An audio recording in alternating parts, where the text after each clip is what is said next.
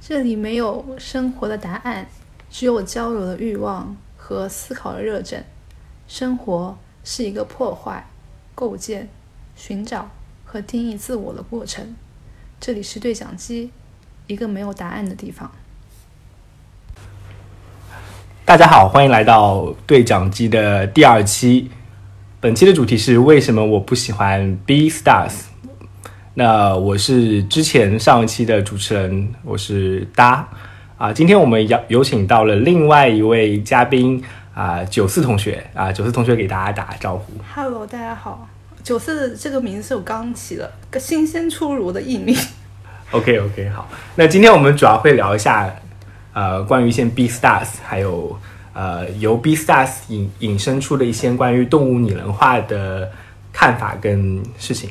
那首先我们会介绍一下 B Stars。那九四同学是应该看完了 B B Star 的呃大部分对大部分漫画，所以你可以大概介绍给各位同学朋友介绍一下呃什么是 B Stars，还有中文名是是动物狂想曲，对不对？嗯，是。嗯，就就刚刚其实在，在聊那个什么，为什就是在我们刚刚在聊开场的时候，大家刚刚说那个，就是我以为什么我们不喜欢 B Star 开始这个这个非常生硬。然后我们其实说是是想要有有一个，就是虽虽然它非常深，但是我们主题是一个非常毛茸茸、非常柔软的话题。嗯，所以 B star 就是 B 这个是野兽，然后 stars 就是嗯 秀星星，就是这个漫画就是这个漫画，在我看之前就已经有非常非常多的朋友来来向我安安利了。然后一开始我本来是对这种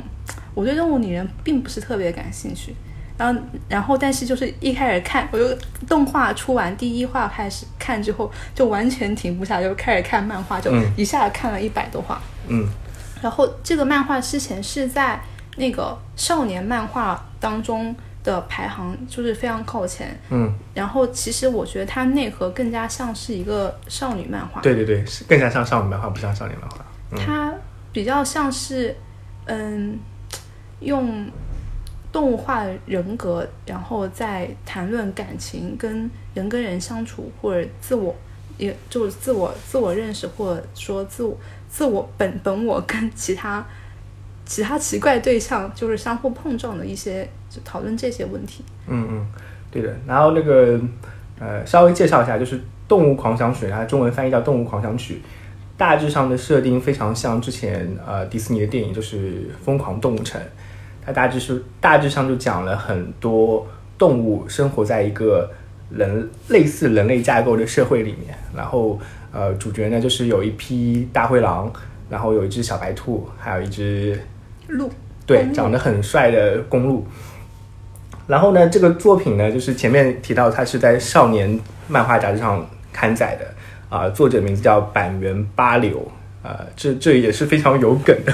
八流的太阳，对，八流啊、因为那个板垣板垣八流呢，他父亲是叫板垣恒介，呃，惠介啊，我们这边会稍微介绍一下，就是呃，因为板垣惠介在日本漫画圈还是比较有名的，他一生好像只画了一套漫画叫《刃牙》，应该是有好，就《刃牙》还有《刃牙》的延伸漫画，最近好像还画了一部叫《相扑道》的，他是日本在画格斗漫画里比较有地位的一个，然后因为他的漫画里面有非常多的梗。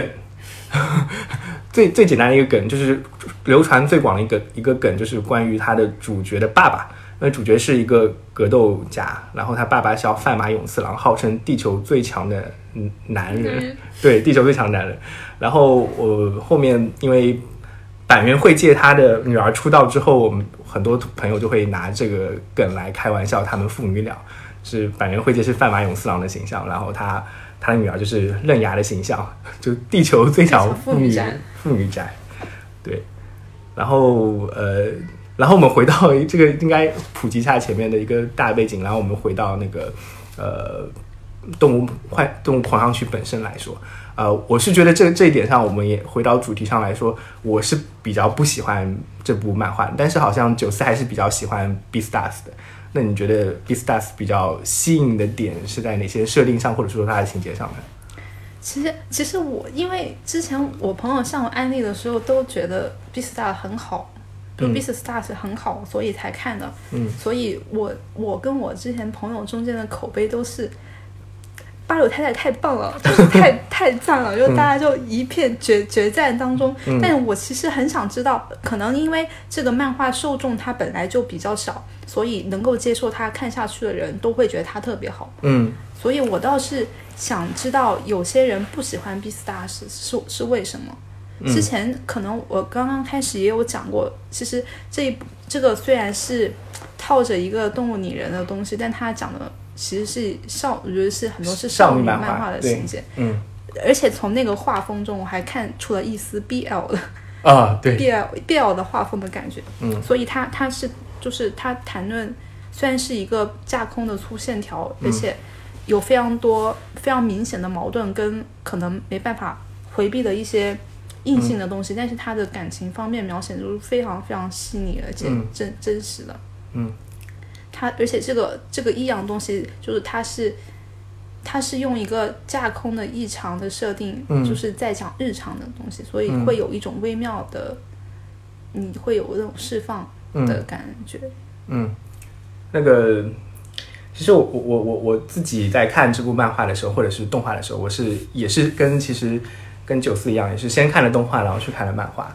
然后我对于它的感觉就是，我能感觉到它那种细腻的，非常像少年呃少女漫画的感觉，它一点都不少年漫画。虽然是在少年漫画的杂志上刊载，但它本质上是一部少女漫，而且它的少女漫还结合了很多必要的东西。啊，呃，本身上就是我们说的前面三个主角，他的其实是一个很特殊的三角关系四，，就是看四角关系，对，三个人构成的四角关系，就是，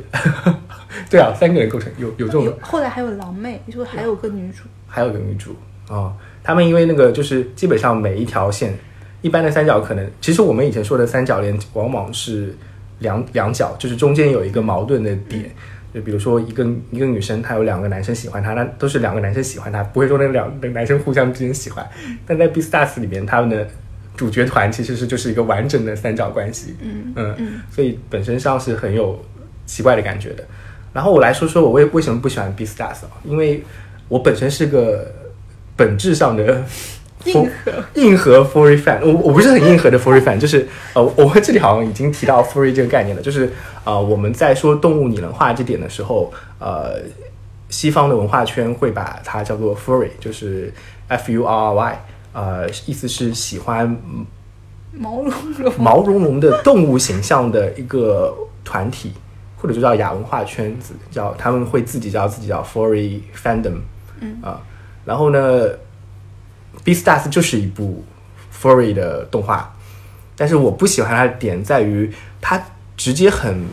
很清晰的去触及到了一些我们日常看的 furry 类动画里面不会触及到的东西，就是两性关系，而且是非常艰深的直接去拿出来讲的，这点是我觉得很难接受的啊。这这这个这个这一点，我我这里稍微介绍一下为什么，就是他在第三话的时候就已经讲到了女主跟男主，那女主是一只兔子，男主是一一只狼，然后的跨种族的有性爱的倾向的情节已经出来了。但是我在我我过去我们看到的 furry 动画，因为一般都是地理上是从来不会涉及这个话题的。如果有涉及呃涉及的话，那也是同种族之间的。呃，举个简单的例子，呃，黑猫警长是中国可能 furry 动画里面最有影响力的动画，但是 furry 呃黑猫警长里面的所有的 CP 都是同种族 CP，比 E，如说很有名的一个那个一个剧一单集是关于呃螳螂那一集，那也是螳螂公螳螂跟母螳螂结婚，他从来不会说 黑猫警长跟母螳螂结婚，但是那个 Big Stars 呢就立刻突破了这条界限，他是把嗯大灰狼和小白兔安成的 CP，而且这个 CP 的一开始就已经讲到了性爱，所以我当时的时候很能明显的感觉到这种异样感，然后我非常内心非常的不能接受。所以九四是怎么看待这个问题的？所以其实就是 furry 爱好者的喜爱，它有两层，嗯就是可能就是其中有一层就像是小孩子喜欢毛绒的玩具、毛绒的触感，我就单纯喜欢那个小动物，嗯我对它是一种非常非常欣赏，我对它它可能是去去去接纳它，就是那种小孩子的喜欢，嗯还有一种可能就是关关乎性癖的。嗯就是比较、那那个是真成人向的一个、嗯一个可能会触及到更加嗯本质问题的一个一种一种喜欢。我之前也提到 b e a s t Stars，它非常直白的描写了非常多不可回避的矛盾。嗯一个是就是跨种族之间的爱，这、嗯是一个方面。它而且它不是柏拉图式的爱，嗯还有个它更加直白的是肉食动物跟草草食动物。嗯它这这这两条主线是一直贯嗯穿到整个漫画，就是它肉食动物它会要吃嗯吃肉，嗯但是作为但是作为它整个世界观是个文明的世界观，所以是嗯就是你不可能就是不能被就嗯不可能会在这个文明世界中发生这种非常血腥野蛮的事件，嗯所以吃就是吃周围的动物是一件非就是在那个世界上是一个非常明显的禁忌。嗯但是肉食动物它本身是要吃肉的，所以后面会提到他们会怎么解决自己的这种吃肉欲望。嗯所以这个就是 Beast Star，我觉得是其实它是披着一个动物化的就是外观，然后再说人性本质的一个东西的是，就是我我觉得很多动物化的东西是本身人格它就是把人格本源的欲望就是放大。嗯变成了一个就是放大跟夸张后变成了动物，就是人回、回归动物的那种兽性的一种、一种描写，就一一一种是吃东西，嗯有吃就是一一种是吃东西，还有一种可能就是爱，嗯它有一种就是它大灰狼跟小白兔这对矛盾的 CP，它有一对、有一对，还有一对更就是它谈论的母的，还有一对更加矛盾的东西，他又爱他，想跟他在一起，想跟他结合，还有一个就是他会忍不住把对方给吃掉。嗯，这个这个设定其实让我想到了，就是 B Stars 的大致上的设定，基本设定跟呃疯狂动物城就是 Stopia 是完美重合在一起的。嗯，你觉得这点是从重合在一起的，因为那个主线就是动疯狂动物城的主线也是呃小白兔跟狐狸在找一个案子，那个案子的原因就是有肉食动物破戒去吃草食动物了，然后它但是疯狂动物城更多的是一个嗯披着 furry 外套披着动物拟人化外套的一个种族电影，它在讨论一些种族问题。但是它也其实也没有打破这个其中一就 B Stars 去打破了一个界限，就是关于跨种族爱情的事情。呃，我我后面其实看到我很多关于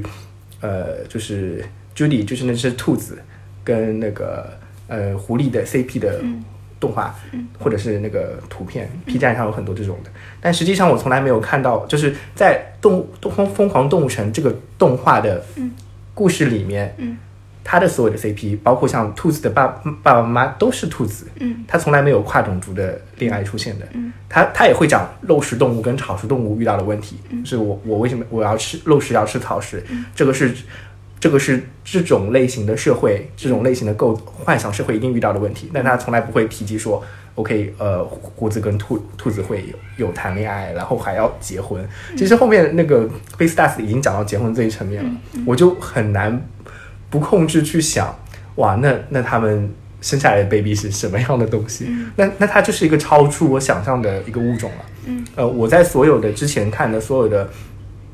动物拟人化的作品里面，它是很少去创造一个物种出来的。嗯它就算就算有跨种族跨种族的一些那个嗯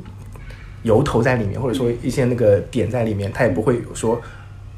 创造一个新物种出来。我可以举个例子，就是呃，上海美术电影制片厂上美，它是有很多的 furry 的动画的，比如像之前我们提到的《黑猫警长》啊、我自己很喜欢一部呃比较成人向的动画叫《特别车队》，它是在大概九八几年还是九几年出的，然后呃，因为它非常成人向，它是一个黑帮题材的。呃，成人向动画，然后里面也有这种跨种族的 CP，就是主角是一个猴子，这也是很好玩的一个点，因为一般的 furry 动画里面是不会有猴子的，因为猴子在 furry 动画里面是非常禁忌的一个话题，很少会提及猴子。我后面可能会有机会我们可以讲到。那另外一个就是那个 CP 呢，是一只猴子跟一只熊猫，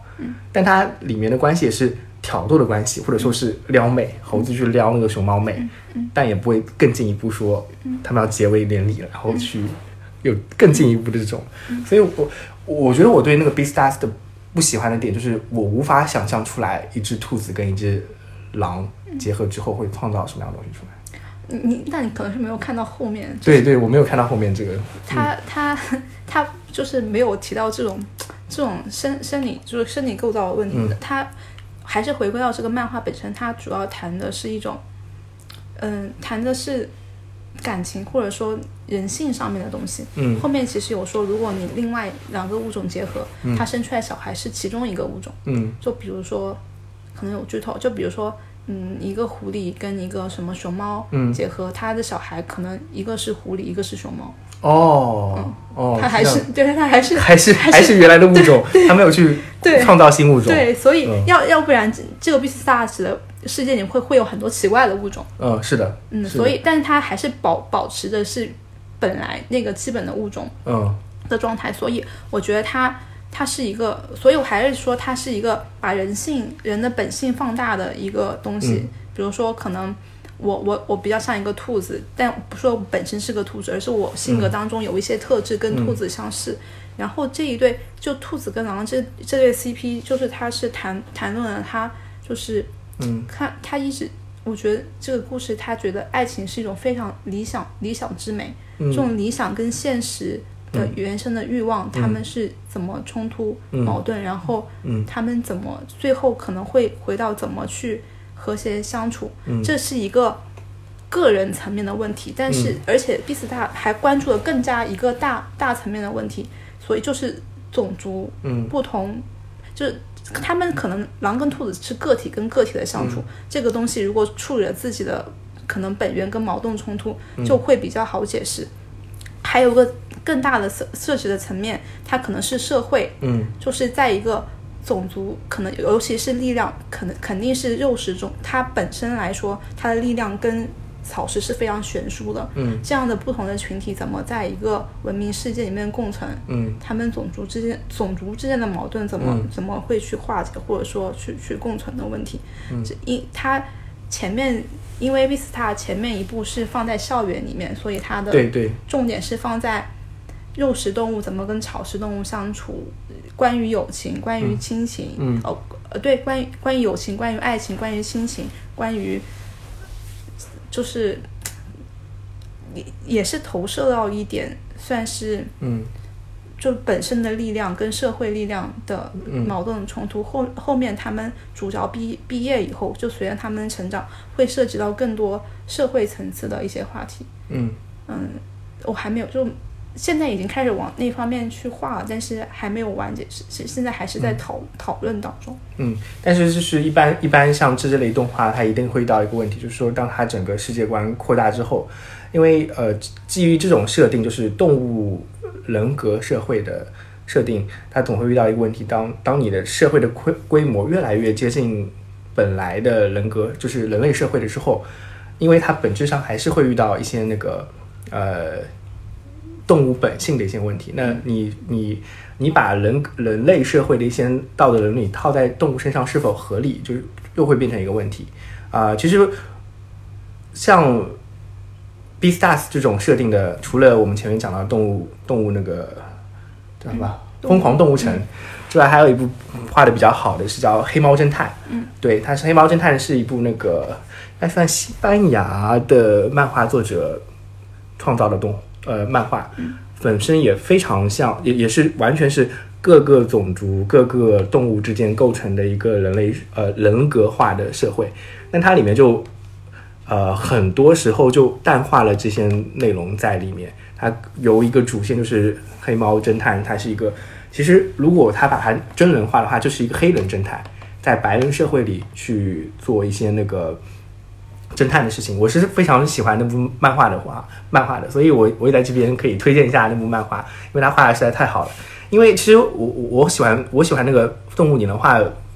动画的原因，我觉得很大程度上是因为我们小时候看的所有的基本上呃低龄段的动画，百分之五十甚至是高过这个规模比例的，都是动物拟人化的。像我们小时候看的迪士尼，是我们最早看的、看的那个动画。迪士尼有迪士尼的动画大长篇，有百分之五十一定会有动物拟人化的角色。然后像那些 TV 版动画，像那个米老鼠、兔八哥，这些都是动物拟人化的。所以就是我们从小是生长在一个每天看的动画片里面，基本上都是动物拟人化的一个信息灌输进来的。所以我就从小就养成了特别喜欢这些毛茸茸的东西，或者说是不爱好者盖章啊！呃， 不是腐乳爱好者，就是呃，我很我很喜欢看到一些那个动画里面，就是我觉得一定会有，嗯，只有只有这些这些东西反而是小孩子容易接受的。嗯，但你你刚刚给我盖章的时候，我就在想到一个问题，为什么说呃会产生腐乳爱好者这个群体，并并且有更深层次的一些关于那个腐乳呃关于性方面还有 fetish 那块东西的原因，是因为你想想看，你小时候从来从你的审美的设定，你对美的认知，就是从那些动物开始的，然后那些动物会画的很好看。那我们其实可以讲到那个关于 pony，就是彩虹小马这个问题。呃，九四应该也了解过，看过一些彩虹小马的东西。你对彩虹小马的印象是什么？哎， 我我可以，我其实你刚刚说那个，嗯小就是为什么会小孩子会喜欢动物这个形象，嗯我我其实还一直想，我刚刚你在提这个的时候，我在想一点，嗯，其实就是 furry 的喜欢，刚刚之前不是说有两重喜欢，一种嗯是小孩子的喜欢，一种嗯是更就是它中间是有一条界限，嗯然后这条界限在哪里，其实一直非常非常微妙。嗯然后也我之前说为为什么非常多的卡通形象都喜欢用动物去去去描绘那个嗯就是主角的形象，好像之前也说，因为动物是个非常它非常简单粗暴，可可以把一些特质给提升出来，对对对，是它这样会子。把它放大，所以小就以小孩子的信息来说，他可以嗯接受这种、就是用动物来扩大一些人的特质。嗯然后，但是跨越某条界限之后，就是他把这些东西，嗯他他是他会就是想，甚至有他有很多东西是矛盾的。嗯我觉得 fur 就是 furry 拟拟人非常大的一个魅力点在于，我不知道你有没有以前就是中学可能上学的时候做做做题目，嗯你觉得非常就是非常花精力的，不嗯是那种你的答案就是跟正确答案错很远，嗯可能错很远，我知道重新再找一条嗯逻辑，我可能又会回到正确的，而是它有微妙的误差，嗯就是它它差的不是很多，嗯但是它永远不在正确的那条水准上，嗯可能就是让你可能做一个什么，嗯，平行就是一个图形的一个解，你可能那个平行四边形它永远不是那个完完美的正、嗯正方形，哎，你它是个它是个平行四边形，你永远是在找那个完全吻合的部分，但是你永远找不到。啊，你你你提到其实刚才一个点，让我有想到另外一个东西，就是说，呃，其实其实动物拟人化这一个概念，呃，不仅仅是我们说最近大概从二十世纪开始有了迪士尼之后进入到我们文化圈子里的，其实动物拟人化这个概念很早很早时候就有了，嗯像最早的时候埃及文化里面他们的神灵的形象，嗯就是有猫头，嗯有狗头，嗯有其他一些动物的形象拟合进去。然后像这这一个传统也后面也传递到了希腊文化里面。希腊文化有很经典的一个形象叫米诺陶诺斯，嗯就是牛头人的形象，他是那个就是迷宫的守卫者。嗯然后包括他们的主神宙斯，他本身是一个非常喜欢变形的嗯一个主神。嗯他我我经常我小时候特别喜欢看希腊神话，希腊神话里面就有宙斯变成鸭子，嗯变成鹅，变成公羊，嗯然后去勾引各种、各种妹子，嗯然后跟他们发生关系之后，他们生下的小孩就会变成上面的嗯天上的星座这种、这种情情况。我我感觉这个变形这个事情，或者说拟人化这个事情。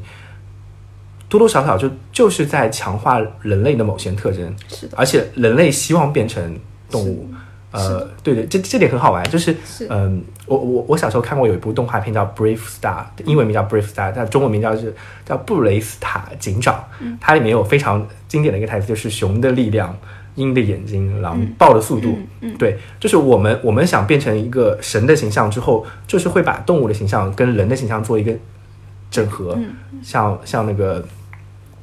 呃《西游记》里面很多妖魔鬼怪，嗯就是这种整合。整合出来之后，你就会得到动物的特质，嗯，嗯跟你的结合起来，人的智力加上动物的特质，就会变成一个新的物种。这个新的物种可可以是动物拟人化的，呃，一类人，嗯呃一呃一个一个物种，然后也可以是妖怪。就是小时候，其实我们最早接触到动物拟人化，全部是妖怪这种东西。然后这也是我觉得很很吸引我我的一个点，就是其实这种变异变异的物种一直存在在我们所有从小到大所有的幻想类的文化作品里面一直存在存在有。但是你你九四会不会觉得这种动物拟人化？呃，我我们前面提到它是一种强化，但是你其实刚刚提到那种误差，呃我我其实还想听听看你对于这种误差的解释到底是什么样的东西。所以呃我所以大人永远他在他在谈论强或者更好，哎比对如的说把那些动物，但是小孩子他就是，所以你没办法，你没办法知道为什么小孩子这么喜欢彩虹小马，啊他、他他其实不是马也可以，他他他是。他其实是一群小美少女，完全可以做彩虹小马的事。其实他后面也是出了一个衍生的漫画，嗯对对对，真真人就是那个动变成动画是，嗯就是彩虹小马变成人，嗯那所以我还是不不是很懂为什么小孩子会喜欢动物，嗯就是动物去做做人的这些东西的事， 嗯，所以所以彩虹小马在宅男圈宅男圈就是火起来，就是就彩虹小马这么火。就是阿宅有很大一部分功功劳，我觉得嗯就是可能那些真 furry 爱好者，嗯就是可能在在里面强推它。就是在里面看到了什么东西，我感觉是我这种普通人应该看不透，对对对但，是看不到。那个我们后面也会有一个链接，就是之前在知乎上解释为什么彩虹小马很受欢迎的原因，因为彩虹小马的设定，呃，其实这这又这又回到了我们在漫画或者是二次元对 furry 这个形象的设定里面，嗯，它其它又是一种强化的功能在里面。你你怎么样让一个一头马，你怎么画它，让它让它变得更像人呢？就是我们会有几个细节在。如果迪士尼设计师他们在之前设计的时候，一定有很很很重要的几个点，就是一个是表情的面部表情，一般的动物是不会有面部表情的，那它会强化它的面部表情，这个面部表情会比人的面部表情更加夸张。另外一个是眼神，然后我们又会回到一个问题，就是说他怎么去区分男性跟女性？那他一定会强化男性跟女性的性特征，所以所有的 furry 的女性角色，她的性特征一定是更加夸张化的。呃，这也是彩虹小马它设定人物特色的时候一个点，就是它会有不是阿宅都很很喜欢，美臀，不是差就是是吧？呃胸，就啊，对对，胸，最最近的最近流行的，嗯对，所以你刚刚在提到那个微妙的误差，嗯其实，在 Furry 的设定中，它也是有的。嗯它到底是以一个动物的形象做人的事，还是，呃，还是它有一个人的身体有某些动物的构造，比如说像，比就是像彩虹小马，它是一个马去做一些人的动作，对，然后呃，疯狂动物城它可能是它它也是完全动物人形，动物凤凰同学完对完全人形，动物去做一个人形，嗯像 Beastars 它是有一些人的身体，嗯然后然后有然后头部或者说一些体外特征是还是保留动物，还有一种是日本的人外娘，她完全是一个美少女的体嗯型，然后加一些猫尾、兽耳，然后可能什么触手之类动物的一些特质，所以像是 furry 它本身哪一种才才把它定义成 furry，我觉得这个就它本身就是一个非常就是那个界限，它一直在非常微妙的。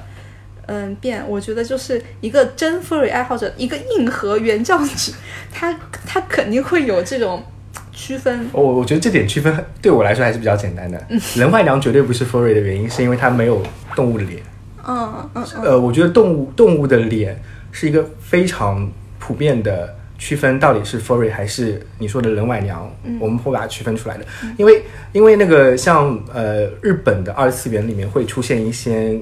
人外娘就是他说，呃就是画一个美少女，然后说哦，这个这个美少女是一头猪的变形，那 OK，她就变成一头猪的拟人化了。但这个拟人化跟傅瑞的拟人化是完全不一样的，因为他其实还是在画一个美少女，嗯他不是在画一头猪。嗯所以就是这也是为什么好像日日本动画里面非常少有动物拟人化嗯这个、这一类型的作品的原因，因为动物拟人化其实非常难画，嗯你其实不是在画人，你是在画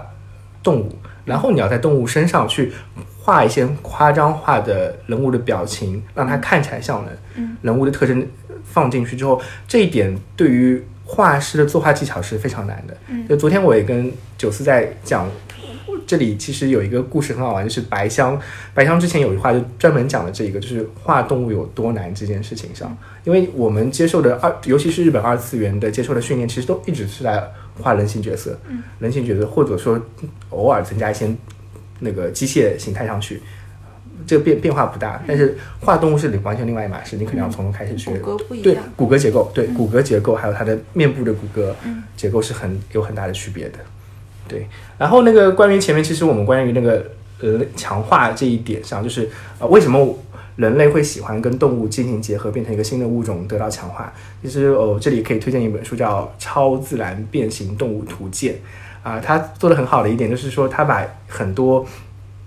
很多人形人形的角色跟其他动物，不单单是我们前面提到的很多，可能更多是 f o r y 本身它是一个哺乳类动物，那还跟其他一些奇奇怪怪怪的，比如说呃蜥蜴，比如说青蛙，甚至是昆虫做一个结合，它去做一个骨骼解剖。我是很很很想推荐这本书给大家的，能看到很多有趣的东西在里面。嗯，对的。然后其实这是呃，我我在我在之前还看到看到一个节目，就讲讲另外一部那个比较有名的 Foray 动 Foray 的漫画，叫做《鼠族》，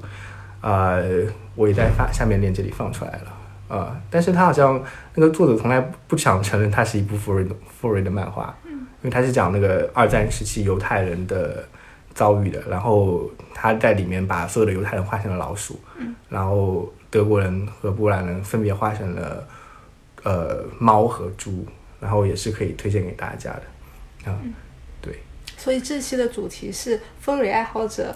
安利大家的 安利剧场。哦，其实没有那么安利啦，呃，因为很多我也没有没有去看，但是我真是强烈安安利《黑猫侦探》的，因为《黑猫侦探》画的实在太好了。我其实不喜欢，我我回到原来为什么会不喜欢《b e a s t a r s 啊？因为《b e a s t a r s 的里面对于动物的形体还是在我看来是不及格，呃，尤其是他那个漫画的话，他很多那个就就还回到回到那一点，画动物拟人化是很难点事情，呃，你没有经受过很多训练是做不到的。然后黑猫侦探是做的很好，然后疯狂动物城也是做的很好，但是 b e a s t a r s 呢是做的。